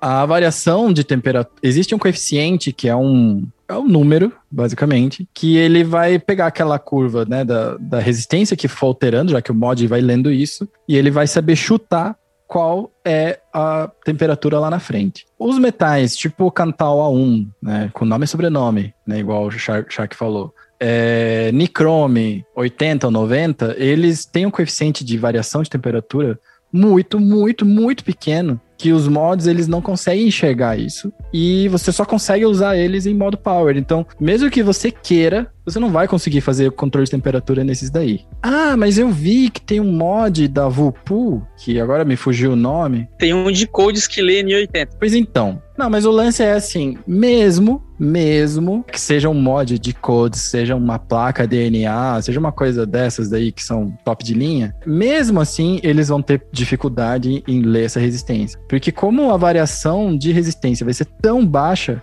a chance do teu mod errar às vezes por erro teu, inclusive, na hora de setar, né? Tipo, 1% ali de resistência. Uma vez eu fiz a conta, mas tipo, era uma variação mínima na resistência no Unichrome 80 que dava uma margem de erro aí de 30 graus, por exemplo. Uma margem de erro de 30 graus, na moral, não é controle de temperatura. Então, o negócio não adianta, não tem magia. No negócio tem coisa que vai, tem coisa que não vai. Por isso, TC é SS316. Boa. Esses são os metais que podem ser usados em coils. Isso. Então, ok. Número 1 um já foi. Número 2 já foi. Número 3. Nichrome 90 é seguro para evaporar? É, próxima. É o 200 que não é. Próxima. Onde comprar fios para fazer coil simples? Jean, você pode entregar um pouco do seu segredo sem entregar todo o seu segredo? Até porque o segredo tá na mão do artesão. Onde, onde que dá para conseguir fio simples no Brasil? Para começar a brincar com isso? Então, tem uma loja em São Paulo, tá? Que se chama Casa Ferreira. É, apesar de que depois que a galera ouvir, vai procurar os fios lá, só que tá muito escasso esses fios no mercado. E, obviamente, a Casa Ferreira ela não é fio especializado para vape, mas são os fios que a gente utiliza, né, nos nossos atomizadores. Então, você pode comprar os fios, só que tem um detalhe muito importante que eu queria deixar frisado. Você vai comprar o fio, ok. Pessoal, tem que higienizar porque os fios Sim. são muito sujos. A usinagem deles é braba de suja. Então, vem poeira, vem, vem óleo, vem uma porrada de coisa que você tem, não pode evaporar. Isso não vai para dentro do seu pulmão, por favor. Então, é a Casa Ferreira. Honestamente, é o único lugar no Brasil que eu conheço que venda, tá? A, a, em pequenas quantidades, digamos assim, né? Porque tem algumas outras grandes aí que faz a quem fabrica mesmo os fios, mas aí os caras só vendem de quilo. Nossa. E para quem tá, tá querendo fazer suas próprias coils, um quilo é muito dinheiro. Então, não, não adianta nem falar. Então, quer comprar os fios para começar a fazer? casaferreira.com.br. Paga nós, Casa Ferreira. Tem um aqui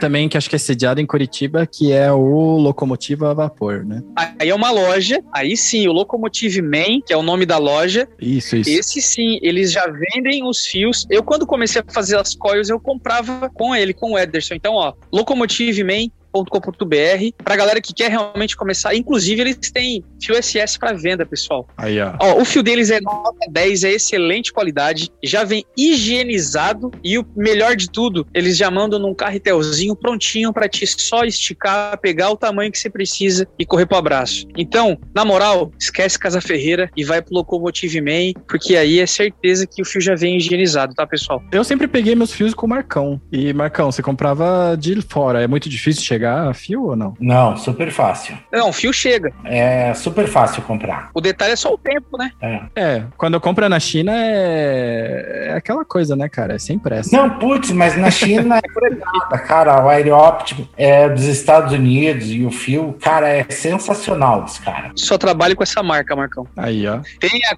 Society, tem outras marcas que são excelentes também, mas, cara, custo-benefício, é. a Aerooptic é excelente, cara. E vende carretel pequeno, daqui a pouco tem eh, alguém está nos ouvindo aí, tá com mais dois amigos querem comprar, eles se dividem, é barato, aí porque o frete não vai aumentar muito pela quantidade. É, vi hoje, Marcão, eu ia comprar, eu ia comprar uma quantidade já para deixar em estoque, uh, tava dando 15 dólares de frete. É, barato. É bizarro, cara, é. barato demais. Eu recomendo que todo vapor que já usa é, reconstruíveis ou que pretende usar reconstruíveis que tenham um rolinho de fio simples. Eu recomendo muito, assim. É, é um quebra-galho muito fácil, porque às vezes você não tá com a tua coil preferida porque acabou e frete e aquelas coisas, né? Planejamento é uma parada que a galera do vape não é muito boa, né? De planejamento, porque o que eu vi convivendo com o pessoal que tem loja é um tal de, ai meu Deus, acabou meus juices, manda hoje aí, por favor, né? Então, é. né, conhecendo a galera do vape... Meus juices estão acabando. Ah, quando que tá acabando? Na realidade, tá acabando nesse momento que eu tô no telefone contigo. É, exato.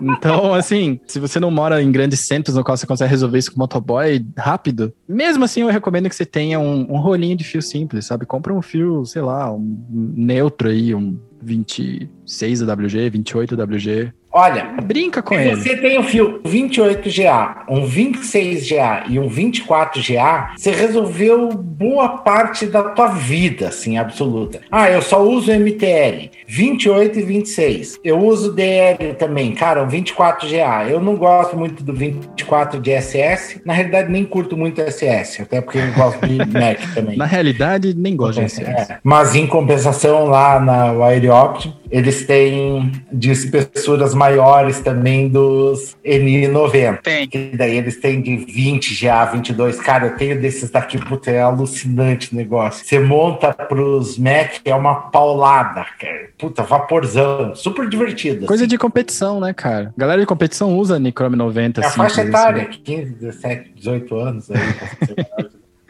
Nós, os guris, gostamos dessas coisas, dessas galinhagens. É, porque é por isso que homem vive menos, né, cara? Isso. né, tipo, a maioria no vape é homem, e aí a galera é. tá usando Mac, tá botando Nichrome 90, com muitos poucos GA. Isso. Só pra também fazer um pequeno, uma pequena observação. Quando você compra esses fios, eles não vêm em milímetros quadrados, que é o padrão do sistema internacional, do SI. Eles vêm geralmente na bitola padrão Estados Unidos, né, medida imperial, a qual não faz muito sentido, porque quando mais o número sobe, mais fino o fio fica né? Então, é. não tem uma relação de área, né? Tipo, geralmente, quando você compra em milímetros, o número maior significa milímetros quadrados, né? Seção. É, geralmente, o número maior quer dizer que tem mais área. Em, nesse caso específico de fios de vape e alguns fios de eletrônica, eles vêm tudo em AWG ou GA. Uhum. E quanto menor o número mais grosso, quanto maior o número mais fino. Próximas perguntas. Eu acho que não tem mais, hein? Que é ramp up? Já foi. É verdade que o vapor pode me ajudar a parar de fumar? Já foi. E com fontes. Então, 7.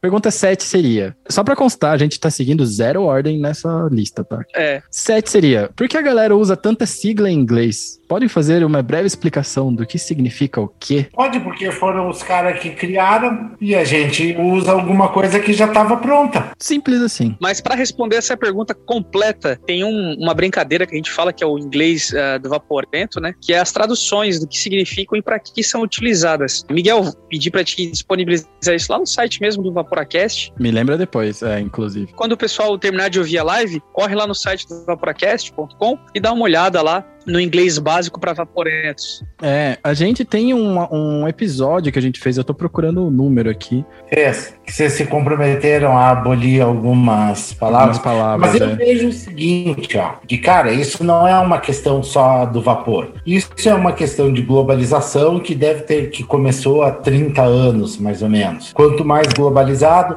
as fontes de pesquisa, a maior parte das fontes de informação são em inglês. Agora tá começando, pô, Vaporacast podcast, um dos precursores em português aqui também. Mas a gente acha muito mais informação em inglês do que em português. Naturalmente, a gente usa os termos porque é onde a gente estuda, onde a gente vai pesquisar, onde a gente aprende. E isso não funciona só o vapor. Funciona para tudo. Sim. É só, não, não é uma particularidade, nós, ah, nós somos especial, usamos termo inglês. Não. É, veja a galera aí do marketing falando aí, cara. É pior do que vape. Na moral, pior do que vape. Publicitário. Publicitário, então, Publicitário, nossa. é. Dá uma olhada no Braincast, vocês vão entender do que a gente tá falando, que eles tiram sarro disso também. É. A gente tem um episódio chamado O Beabá do Vapor, que é da segunda temporada, episódio 7 que foi uma brincadeira que a gente fez, né? Como o Marcão falou, a gente até se comprometeu em não utilizar umas palavras, mas veio um follow-up, olha, follow-up, veio uma informação na sequência, né? Falando que a gente tinha se comprometido a não usar mais drip tip,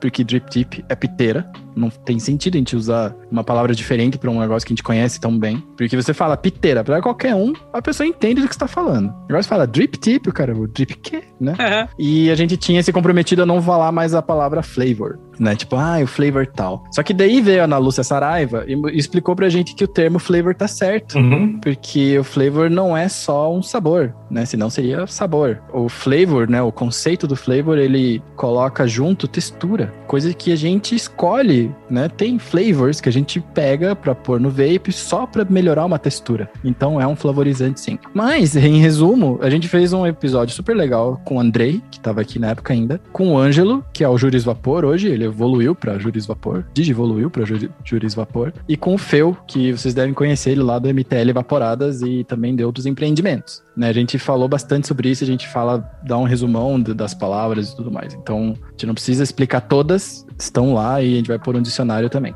Pergunta 8. Por que o vapor ainda é proibido no Brasil? Porque a Visa ainda não definiu, não decidiu liberar. Exato. Simples. Ela ainda não acha seguro ainda. Tecnicamente, a gente entraria numa discussão também que eventualmente envolve política, lobby e muitas especulações nossas. Então, é, é algo que está sendo discutido. O Brasil tem a velocidade dele para liberar ou para algumas coisas. Porra, um exemplo recente. Puta que pariu. A galera tá morrendo. A Covid está aí. Me parece que é perceptível e claro para todo mundo que isso está acontecendo. O tempo que a gente demorou para liberar uma vacina. Exato. E em, modo, em caráter urgente ainda. E para comprar a vacina. Não, a briga que foi, já estava testado por um monte de lugar, precisava, acabou liberando. Mas você vê que algumas coisas no Brasil têm um processo moroso, seja lá pelo que for, né? Que entra numa, num outro nível de discussão. Mas eu acho que não tem uma resposta pontual só para isso. É a resposta técnica fácil, como já falou, porque o Visa não quer. Mas eu vejo que isso não é um problema do vapor. É, não é só do vapor. Não é só do vapor. Sim, sim, né? tem outras.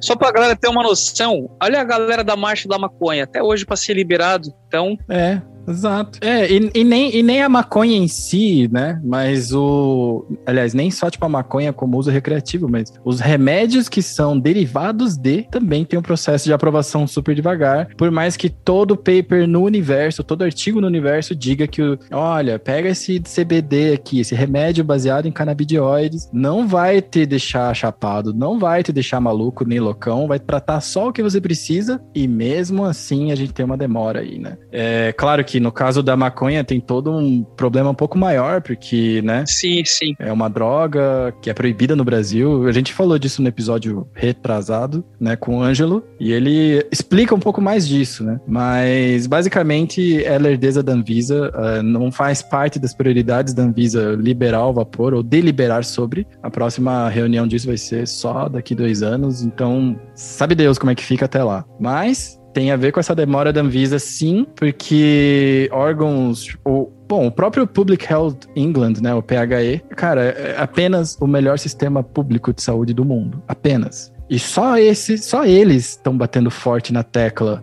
da liberação do vape. Da liberação do vape não, né, mas do benefício do vapor, né? Enquanto o FDA americano não tá nem aí para um paper, não tá nem aí para dados, só quer saber de cortar o vapor da galera, que a gente vai discutir isso é, em outro episódio especial aí. Money, money. que mais? Próxima. Próxima. Como saber a quantidade de nicotina que certa para mim já foi? Qual a relação da indústria tabagista com vapor no Brasil?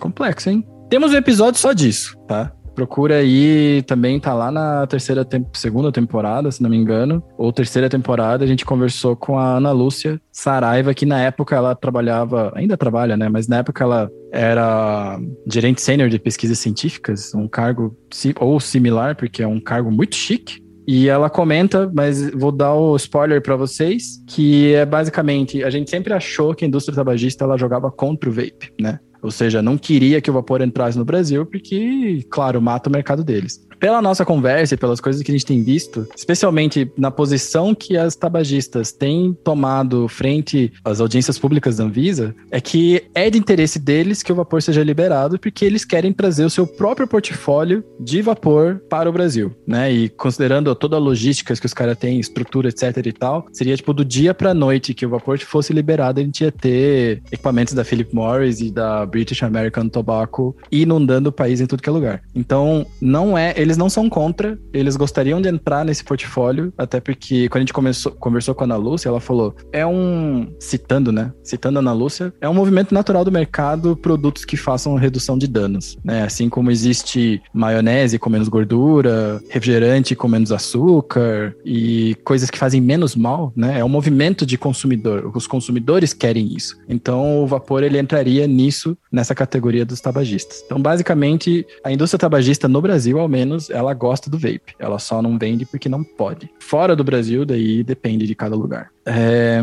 A última pergunta antes das paradas finais é: é seguro utilizar Juices Clone? Não. Por quê? Basicamente, o Marcão tem muito mais uh, experiência e bagagem para falar sobre, né? Mas vamos pegar. Não, eu não faço início. de ciclone, cacete. É, não, não, mas os insumos, né? Eu vou falar, porra. É, os insumos que são utilizados em juice clones são, já começam de origem duvidosa. Porque, vamos lá, um juice clone é diferente de um juice falso. Juice clone é uma receitinha que tu pega e tenta reproduzir e coloca a tua marca. Isso seria um clone. Um juice falso é um juice que tu pega aquela receitinha que tu acha que vai combinar com aquela marca e coloca a logo daquela marca. Isso é um juice falso. Uhum. Então, o juice clone, se tá com a cara de quem tá fazendo, eu, eu honestamente não chamaria de clone porque tem a marca de uma pessoa ali, né? O juice de banana não é, não é de uma marca, tem 30 marcas de juice de banana no mundo. Pra então, quê? É pra quê? Só pra você não vaporar, então, Marcão o juice de atabacado, vamos lá. O juice de atabacado tem 30 tipos de juice de atabacado. O Marcão tem o Sacred Pipe, que é a marca dele. A Abside tem a marca dele. A, o Mago tem a marca dele. E aí por diante. Então, isso não são clones. Isso são os makers botando a cara tapa com a marca deles. Agora, o juice falso, tu não sabe o que o cara usou ali. Tu não tem a noção, porque ele não tem nem a coragem de colocar a marca dele. Ele coloca a marca te, te ludibriando, te enganando, digamos assim, para que tu ache que aquilo ali seria original. Então, o juice falso eu não recomendaria. Agora, o clone é aquilo que tu pega em vários sites que tem, fóruns que tem por aí afora e tenta reproduzir. E aí até vai. Comprando os insumos corretos, vai embora. Agora, juice falso, eu tô fora. É, é mais ou menos por aí, né? Começa o, o Juice. Eu sei que o clone, né? O que, que é clone, o que, que não é clone, o que, que é remix e não é remix, o que, que é falso e não é falso. É, é uma discussão, né? Eles começam a botar um nome bonitinho, né, Miguel? É, é, é, uma, é uma discussão do que, que cada um é o quê, mas eu, eu concordo com a parada do Shark de se é um clone, mas ele tá vendendo, inclusive com o rótulo do outro, ele é falso apenas. E esse Juice já começou na mentira. Você já não sabe quem fez, certo? Você não consegue responsabilizar ninguém. Começa por aí. Exato. Se você Isso. consegue responsabilizar uma pessoa, cara, é mais complicado. Vai saber a qualidade que o cara fez. O cara tá fazendo, pode estar tá fazendo de qualquer jeito, pode, ele pode realmente estar tá se esforçando para copiar, mas eu acredito que ele é um cara oportunista só. Um cara que eventualmente copiou uma receita, por exemplo, que ele acredita que é um sabor muito próximo da Naked, botou lá o nome dele, botou o sabor para ser parecido, ou copia mesmo de um de algo que seja daqui do Brasil, porque também os caras podem tentar copiar. Eu vejo que é um processo diferente, mas mesmo assim, independente de ser clone ou não, uma das coisas importantes no Juice é ver a procedência. É, Exato. E aí, a procedência, volto no que o Jean falou, cara, esses que são falsificados só para engambelar os outros, é, já começa mal, já tá partindo do lugar errado. É, isso aí mesmo. Uh, bora para as vaporadas finais, então? Bora! Vaporadas finais. Vaporadas finais é esse quadro novo que é velho, que também o conteúdo não é novo. A gente pegou o quadro que a gente chamava de Vaporados Finais lá atrás, no começo do Vaporacast, Acho que a gente tinha extinto esse quadro na terceira temporada ou na quarta. Só que a gente tava com uma vinhetinha bonita, já tava refazendo as vinhetas, então agora a gente. O quadro de recomendações da semana agora se chama Vaporadas Finais. E eu gostaria de saber de vocês. Não sei se o Marcão ainda talvez seja novo a esse conceito de Vaporadas Finais, recomendações da semana. Mas é o fechamento do Vaporacast e no que, que a gente vai. E aqui, aliás, a gente vai sugerir ou dar nossas sugestões de qualquer mídia que a gente esteja assistindo, lendo, ouvindo ouvindo, coisa nova que você descobriu essa semana ou que você, sei lá, tá maratonando essa semana. Shark, quais são as suas recomendações da semana? Depois Marcão, depois eu. Bora. A minha primeira recomendação da semana, pessoal, vai ser uma série chamada American Gods, disponível na Amazon Prime e alguns torrents por aí. Bom demais. Cara, ela é uma série muito boa. Ela fala sobre anjos, demônios, sobre bom, mal, a morte, a vida. Então, cada episódio ele representa alguma coisa. A avaria, que seria os sete pecados capitais. Eu acho que é, é Você assistiu tudo? Não cheguei a assistir todos ainda. É uma série bem interessante e profunda pra galera que quer começar a assistir aí. Eu acho que tô no terceiro ou quarto episódio, então tô bem no comecinho, mas é uma série que me pegou muito, muito legal, tá? E o segundo, a segunda recomendação, eu não sei porquê, mas ó, Marcão, não fica bravo comigo, mas é um juice de morango chamado Maria Sangrenta da Lenda Urbana. eu não sei porquê, eu não, não entendi morango, esse juice. É, morango não é que eu não gosto, é uma outra, é, um, é uma outra questão.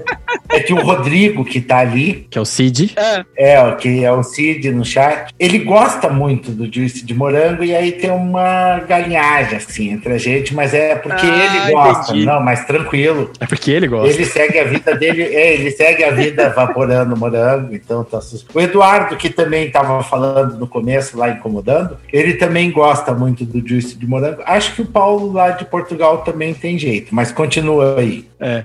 Então é isso. American Gods como série e para acompanhar Maria Sangrenta, o juicezinho da lenda urbana. Boa. É, só para complementar nem complementar. E não é spoiler, tá, Jean? Então não se preocupe. Mas o American Gods, ele partiu de um livro do Neil Gaiman. E o Neil Gaiman, cara, se você procurar as coisas que ele fez, ele tem um monte de coisa foda, inclusive na DC e tudo mais. As histórias dele são muito boas mesmo. E ele fez vários, várias obras do Batman também. Ah. Mas esse livro aí, chamado American Gods, ele surgiu enquanto o Neil Gaiman fazia uma viagem pelos Estados Unidos de carro, ou seja, indo do ponto A para o ponto B. Oh. E ele começou a pensar, né, a viajar na maionese, de como é que se os deuses eles dependem da fé das pessoas, de como é que eles estariam hoje, esses deuses mais antigos, e quais seriam os deuses que a gente teria hoje, sabe? Tipo, tecnologia, uhum. internet, né? As coisas que a gente reverencia e gosta, ou melhor, coloca a nossa atenção ali. Então, essa visão dele, né, de o que seria dos deuses se eles perdem poder, poder entre aspas, né? Mas se eles, na medida que vão perdendo a influência, eles perdem. Sim, sim, como é que eles se fortificam, né? É, como é que se fortificam ou como é que eles vão embora, né? Como, como que,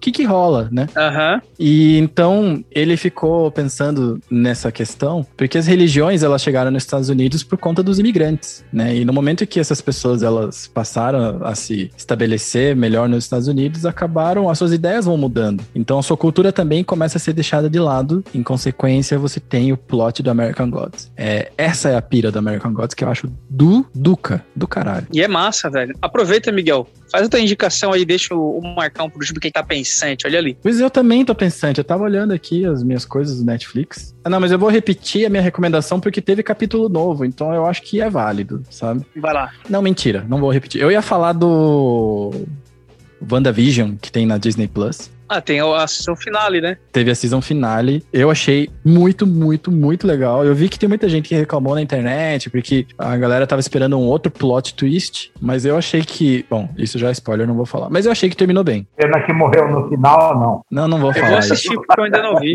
Mas eu achei que terminou muito bem e que abriu um leque legal aí pra nova saga dos Avengers, a Disney, Marvel, etc. Mas a minha recomendação, na verdade, eu gosto de ver muito coisas sobre comida. Eu gosto de assistir coisas sobre comida na Netflix. E tem um. Chef Table. Não, Chef Table já foi e é muito chique. Mas teve um que eu vi que chama A Rota do Taco. Na Rota do Taco. Porque taco é aquele. A gente tem uma concepção completamente errada do que é um taco ou não. Taco, comida mexicana, né? Sim. A gente conhece a comida mexicana versão Tex-Mex, que é a versão gringa da comida mexicana. Uhum. E o que eu achei foda dessa série é que é mais do que isso, com certeza. E não é exatamente só sobre a comida, mas é um documentário sobre as pessoas, sobre o México, né? Sobre, inclusive, a origem do taco, por que, que as pessoas comem, por que, que ele é tão portátil, né? Que basicamente era uma comida de rua que era vendida perto dos grandes centros, né? E se a gente for lembrar que México e as civilizações andinas, e não andinas, mas as civilizações americanas, sul-americanas e América Central são muito antigas, quer dizer que essa refeição, cara, ela são, são vejam, vejam e vocês vão entender, porque na minha cabeça explodiu de uhum. leve ao perceber que tem tradições que são muito mais antigas do que o Brasil. Esse é meu, meu ponto. Porque, ah, beleza, os caras vendiam na rua por causa do comércio. Só que esse comércio nós estamos falando aí de. Cara, tipo. 1800 antes de Cristo. Antes de Cristóvão Colombo chegar no, nas Américas. Então, essa é a minha recomendação. Na rota do taco e vocês vão ter fome enquanto assistem. Marcão, não precisa ser duas indicações, pode ser uma só, tá? Só um comentário sobre esse negócio do taco aí. Tem uma barraquinha de taco lá na feira do Largo da Ordem tá? Que agora é um trailer, uma mulher que faz taco e ela é mexicana. Eu morava em Apucarana e Apucarana não tinha essas coisas, eu queria fazer, queria comer taco, fazer. Pesquisei na internet como fazia, tinha algumas receitas, fiz. Não ficou igual. Toda vez que eu vinha para Curitiba, eu ia lá. E depois que eu fiz o taco, eu fui lá na barraquinha dela falei com ela. Ela é muito simpática, super, super gente boa. Escuta, é, eu tentei fazer taco lá em casa e ficou muito longe do seu. Eu não consigo, ao mesmo tempo, fazer ele crocante e que ele dobre. Não consigo, está muito longe do seu. Uhum. Ela falou: Ah, você usou farinha assim, usou óleo para fazer. Eu falei: Exatamente assim. Ela não vai conseguir. ela era você, cara, era um espelho. é, bem simpática. Aí eu, ah, é, por quê? Cara, mas é, não parece, mas ela é super gente boa. Porque eu tenho um moedor especial. Eu moo o milho, que é um moedor que eu trouxe do México para fazer isso. Para o taco sair como um taco mexicano, eu tenho que usar esse equipamento, senão não não vai sair igual. Ah, legal. E aí você vê que corrobora exatamente com o que o Miguel tá falando, que é uma. Uhum. É mais do que uma comida, é uma tradição, pô, é um negócio arraigado. Exato. E aí eu parei de nunca mais fiz taco e toda vez aí voltei também a morar em Curitiba, facilitou. Então, vira e mexe, vou... porque o taco dela é muito bom. Pois é, mas já parou pra pensar que taco é uma comida quase que milenar que vende em fast food? Sim. Sei lá, tirando. Taco é tipo. Doritos, vocês estão falando, né? Isso é nachos. Então não sei o que é taco. Taco é basicamente uma carne muito gostosa colocada numa. Massa de panqueca? É, mas não é aquela massinha de panqueca, aquilo é ruim. É a massa, é a amarela, que ela é quase crocante, assim. Né? Né? Panqueca é bom, Marcão. É ruim, Só que não, é pa- Marcão. Não, mas é que é outro prato, né? É, é Mas- outra coisa. Mas vejam as séries, vão ver que taco é muito mais do que isso. Tá, agora minhas recomendações. Então, como vocês sugeriram série, óbvio que daí no embalo a gente sugere também. Eu assisti uma série esses tempo atrás, tem na Netflix, chama Manhunt, Unabomb. É, Putz. é baseado na história real do Unabomb, que foi um terrorista famoso na década de 80 para 90, se eu não me engano. E é baseado, a, a série toda conta a história desde que ele começaram os, os atentados dele e como foi feito para capturar e algumas coisas que passavam na cabeça do cara. Então é muito, muito legal. É bem inteligente, assim. O enredo é super legal. A série passa, óbvio, década de 80, 90. Porra, vale a pena assistir, vale a pena. Ele mandando os recadinhos pro FBI. É, mas para não dar spoiler, assim, vale a pena assistir a série e depois pesquisar as coisas que o cara escreveu, que o terrorista escreveu. Fica uma recomendação, é, é um negócio bem bacana. É um negócio bem bacana. É. E aí e tem uma outra série para sugerir, já que questionaram tudo dos termos em inglês, e todas as séries, para você ver, tudo que a gente sugeriu até o momento é estrangeiro. Tá? É, eu ia falar, se você falasse, inglês, não, porque a rota do taco é em espanhol mexicano. É, mas eu me saí bem. Tem uma série que é nacional que chama Cidade Invisível. Invisível. Puta, eu ia pedir essa palavra. Isso é foda. Fala aí, Cara, Marcão. Cidade Invisível, muito legal. Uma série nacional baseada em investigação, em, em crimes. E o, o pilar central dos personagens são as lendas do folclore brasileiro. Uia. Saci Pererê, a Bruxa Cuca, Exatamente. a Sereia. É foda. Essa série é foda. É bem legal, assim. São duas temporadas, uma temporada que tem, acho. Mas é, é um negócio bem legal, é nacional. Geralmente a gente vai para essas coisas de fora, estrangeiras, assim. Então ficam as duas recomendações aí. Uma é baseada em fatos reais, é baseada na história contada, é, não necessariamente só em fatos, porque é baseado nas na história contada dos caras. E a outra é extremamente nacional, assim, vai e até para ver como a gente é fraco no nosso folclore. Porra, é o folclore nacional, é Já devia saber, né? Já devia saber. tudo. Mas tem uns personagens que nem eu conhecia, cara. Eu me considero um cara nacionalista. Então, então são as duas recomendações que eu considero bem bacanas. Maravilha. Bom, e com as vaporadas finais finalizadas, já temos um episódio e é isso daí, né? Então, vaporadas finais feitas, tem mais Vaporacast na semana que vem. Muito obrigado a vocês que ouviram e a vocês que participaram aqui no chat, aqui no, na Twitch, na nossa gravação. Lembrando que a gente tá mudando as datas das gravações do Vaporacast. A gente tá fazendo isso na, na sexta-feira, a gente fez hoje na quinta e a próxima será numa segunda-feira. Então, a gente tá testando dias diferentes porque a esposa do Shark e a minha também deram nos nossos dedos falando que sexta-feira é dia de casal. Cadeia. Cadeia. Elas estão certas. Então, a gente tá mudando os dias da gravação, mas nada muda exceto o dia, beleza? Então, semana que vem, essa gravação será numa segunda-feira. No podcast não muda nada. No podcast em si, no Spotify, não vai mudar nada. Então é isso aí, galera. Muito obrigado por vocês estarem aqui com a gente, ouvirem o Vaporacast. Muito obrigado, Jean, que um Wingman fielzaço, tá sempre aqui com a gente no Vaporacast. Muito obrigado, Jean, pelo seu tempo, sua dedicação. Tamo junto. E, Marcão, sócio atleta do Vaporacast, é muito bom te ver aqui fazendo gols, cara. Obrigado pelo seu retorno. Valeu aí, brigadão pelo convite, brigadão. Foi super divertido. Cara, eu não vi nem o tempo passar. Puta que pariu, mano. É bom, né? E, Marcão, você que é o- a novidade, você que é o convidado, onde a gente encontra nas redes sociais, se é que é pra te encontrar? Não, não é. Não é? Não, mas se quiserem os juice, que daí é uma pergunta recorrente, lá na maisvapor.com estamos vendendo o Sacred Pipe. É isso daí. Eu acho que é o único ponto de venda da Sacred Pipe no momento, certo? Sim, único. Então colhem lá na maisvapor.com e conheçam os juices da Secret Pipe, que se você é um tabaco lover ou ainda nem é, se você tipo, ah, não gosta de tabaco, vai neles, experimenta, cara, porque eu era um desses de, ah, não gosto de tabaco e eu gosto agora. Então, Secret Pipe na veia. Marcão, faz zero? Tem. Aí sim, Marcão. É que o Jean só usa zero. Então é isso aí, galera. Até o próximo Avoracast. Semana que vem, mesmo horário mentira, segunda-feira, na gravação. Podcast muda, não muda nada. Até mais. Falou! Falou, senhores. Tchau, tchau. Valeu. Tchau, tchau.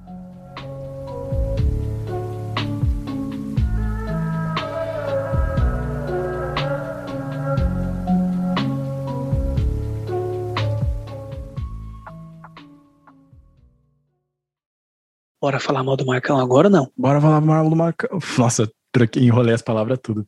Bora falar mar do Mar, Malcão, eu ia falar. É isso aí. Tá ouvindo a gente já, Marcão? Não tô, não, não tô ouvindo vocês. Vamos Não? ver até onde vocês vão. Ah, tá. sim. Se a res- gente respondeu. Eu- Alô, tá me ouvindo? Não, não tô te ouvindo. Peraí, É. peraí, deixa eu arrumar aqui. Não, eu. É Não tô te eu ouvindo. tô tão acostumado de que os problemas de áudio são em relação a mim, já que eu que mixo aqui, né? Que eu já tava procurando os botões aqui, né? Ih, o Marcão falou que não tá me ouvindo. Ai, ai.